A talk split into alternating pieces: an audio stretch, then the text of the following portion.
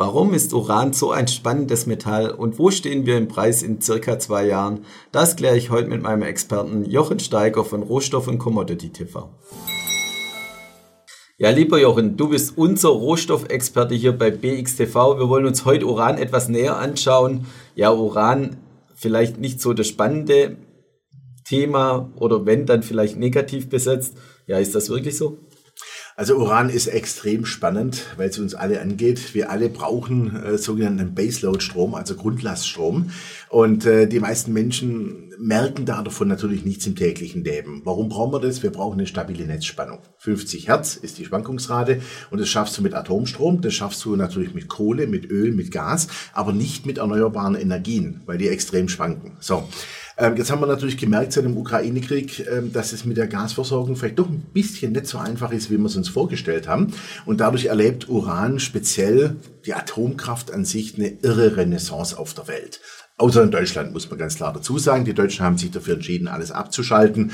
Ähm, meines Erachtens der größte Blödsinn, den es gibt, aber das kann ich auch nicht nachvollziehen, das müssen Sie selber wissen. Ja, warum Uran? Uran ist der Brennstoff da dafür. Es ist relativ einfach und Uran kann man auch nicht bloß einfach aus der Erde rausholen. Es sind extrem lange Vorlaufzeiten. Ähm, und äh, bei Uran ist es wie bei vielen anderen Rohstoffen auch. Wir haben seit ein paar Jahren Defizite im Markt, die ganz leicht angefangen haben vor drei, vier Jahren, zum Beispiel bei mal 10, 20 Millionen äh, Pfund. Und äh, jetzt auf einmal äh, sind wir in der Größenordnung 50, 60 Millionen Pfund pro Jahr. Und das ist signifikant. Ja. Und ich habe mir auch die Kursentwicklung so mal ein bisschen angeschaut. Wir haben im Jahr 21 gesehen, dass es einen sehr starken Anstieg gab. Mhm. Dann sind wir wieder zurückgekommen. Jetzt pendelt sich so rund 55 äh, US-Dollar ein, wenn ich das richtig gesehen habe. Mhm. Stehen wir in einer Seitwärtsbewegung oder gibt es da was Spannendes? Nein, wir sind eigentlich in einem wunderschönen Aufwärtstrend, möchte ich sagen.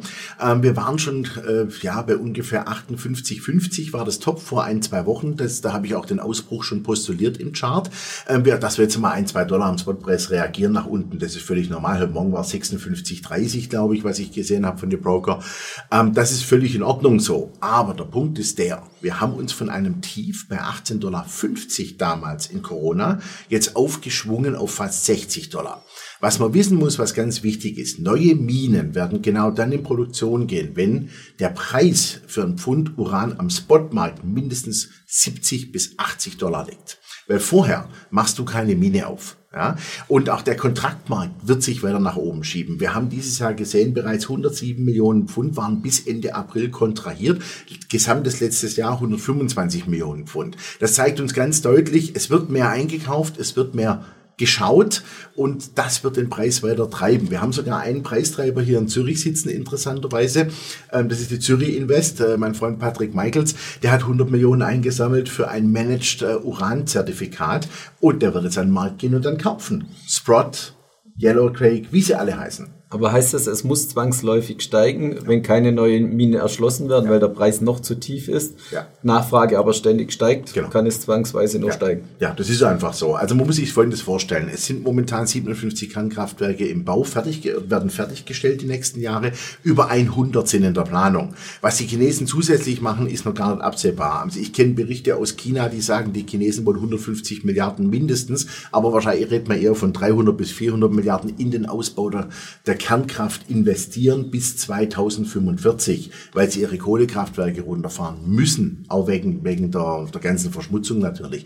Und ähm, wenn das alles auf uns zurauscht, dann reden wir von einem Uranmarkt, der nicht mehr irgendwo bei 190 bis 200 Millionen Pfund im Jahr liegt, sondern reden wir von einem Uranmarkt, der also eher in der Größenordnung von 250 Millionen Pfund im Jahr liegt. Die gibt es momentan noch nicht. Ja, und du sagtest schon, Kernkraftwerke werden weiter gebaut auf der ganzen Welt, wenn man uns absolute Zahlen sieht. Wenn wir uns den Markt dann nochmal anschauen wollen, was sind so die Aussichten vielleicht für ein, zwei Jahre? Wo geht die Reise hin? Wir haben keine Glaskugel da, aber ja. wenn du was sagen müsstest, wo stehen wir in zwei Jahren?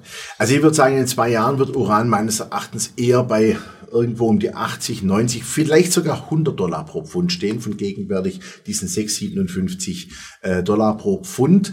Äh, warum? Es werden sehr, sehr viele Kraftwerke die nächsten zwei Jahre in Betrieb gehen. Die müssen alle beschickt werden, die müssen befeuert werden. Ähm, diejenigen, wo jetzt auch wieder ins Laufen kommen, in Japan zum Beispiel, erwarte ich die nächsten zwei Jahre, dass nahezu alle Kernkraftwerke, die nach Fukushima abgeschaltet waren, wieder in Betrieb sind. Äh, die Franzosen werden ihre Über Überholung und Wartung der Kraftwerke auch abgeschlossen haben bis dahin. Das alleine wird ein Zusatz Nachfrage, schätze ich, von mindestens 10 Millionen Pfund auslösen im Jahr. Und deswegen denke ich, es wird massiv nach oben gehen. Was auch wichtig ist zu wissen, es gibt äh, zehn Unternehmen auf der Welt, die 92 Prozent des, der Gesamtproduktion ausmachen. Also wenn da einer ausfällt, dann ist der Teufel los. Und äh, gerade so eine Kazatomprom, die beliefert alleine 11.400 Tonnen Uranmaterial im Jahr. Wir reden von einem Jahresmarkt momentan von roundabout 49.000, 50.000 Tonnen. Also wenn da irgendwas geschieht, wir haben es gesehen mit der Ukraine, wir haben es gesehen, wie schnell in Moskau angeblich ein Putsch stattfindet und, und, und. Das kann sehr, sehr spannend werden. Und was man dazu sagen muss, eine Uranmine dauert mittlerweile heute 15 bis 18, vielleicht sogar 20 Jahre, bis sie wirklich in Betrieb ist. Ja, das sind Zahlen, fast 100% Steigerung die nächsten zwei Jahre zusammengefasst. Wir werden es überprüfen, die nächsten Monate und Jahre. Herzlichen Dank für das nette Interview und liebe Zuschauer, schauen Sie wieder bei uns rein, wenn es heißt Experteninterview hier bei der BXWIS. Herzlichen Dank. Danke.